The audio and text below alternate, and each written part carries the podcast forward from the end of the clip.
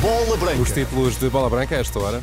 Pinto da Costa responde a Vilas Boas, Roger Schmidt já conta com Álvaro Carreras, Braga e Sporting abrem a segunda volta da Liga e Eslovénia no caminho de Portugal para o Euro 2024.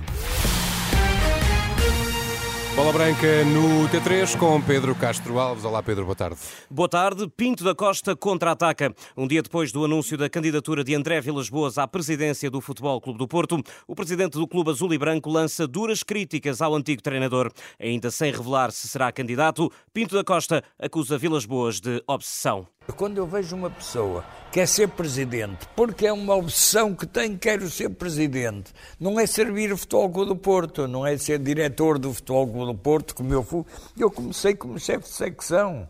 Agora, quando vejo uma pessoa que tem a opção, quero ser o presidente, mas que percurso teve, que sabe, se eu visse que havia uma pessoa que toda a gente viu, quer que seja, e ele aceita ser como missão, eu não me, não me recandidataria de certeza.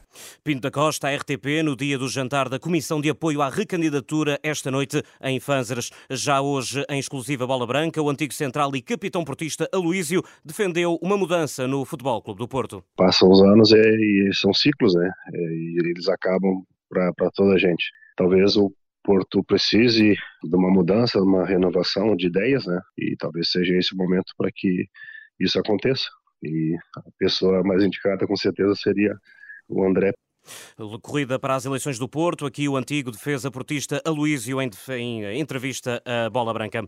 Dia de arranque da segunda volta do campeonato, o líder Sporting visita o Vizela às 8h45 para não dar margem aos rivais pelo título. O comentador Bola Branca José Nuno Azevedo, que analisará o encontro esta noite, antevê mais um difícil teste para o qual a equipa de Ruben Amorim parte como favorita. Um jogo, como disse Ruben Amorim, parecido ou eventualmente parecido com o da, da semana anterior. Ou seja, o jogo de chaves.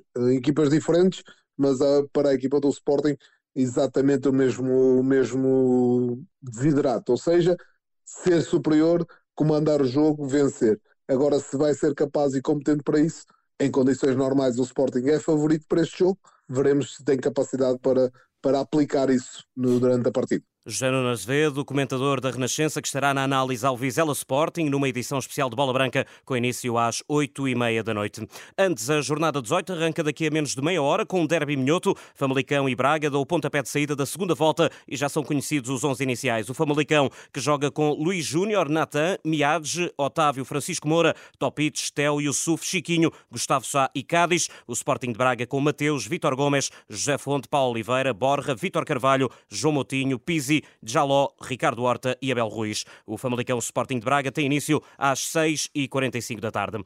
Álvaro Carreira já está inscrito na Liga pelo Benfica e Roger Schmidt admite convocá-lo já para a recepção ao Boa Vista de amanhã. Não estando ainda na corrida pela titularidade, o treinador encarnado reconhece que o espanhol pode ser opção.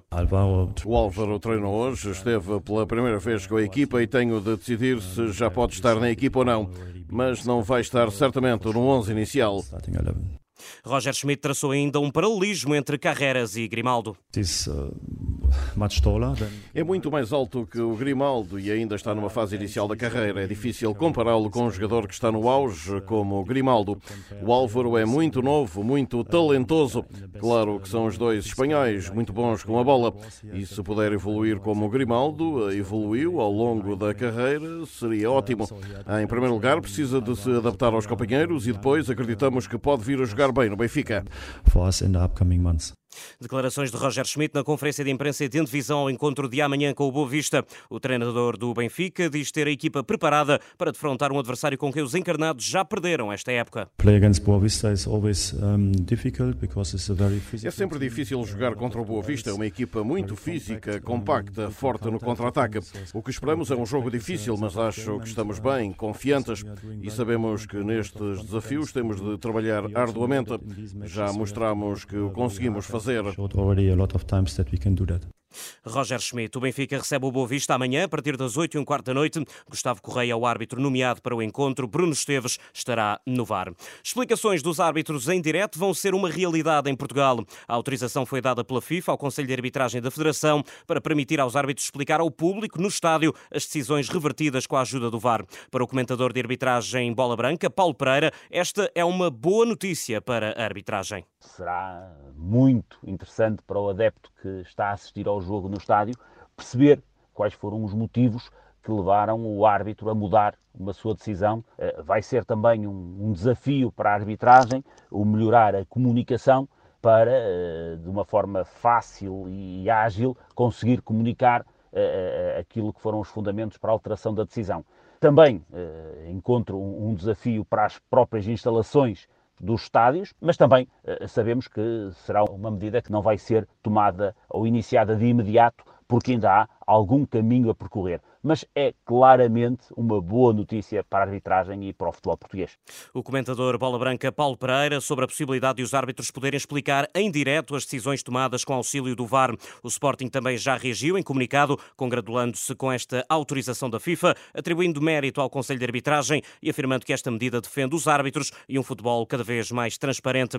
Também a Federação Portuguesa de Futebol já reagiu em comunicado e espera que esta medida comece o mais depressa possível. A seleção portuguesa vai defrontar a Eslovénia a 26 de março em Ljubljana, anunciou hoje a Federação. Será um segundo jogo de preparação da equipa das esquinas, tendo em vista a fase final do Europeu. Portugal já tinha agendado um encontro particular com a Suécia para dia 21 de março, em Guimarães. Além destes dois encontros, a seleção fará ainda mais três partidas de preparação frente a adversários a designar.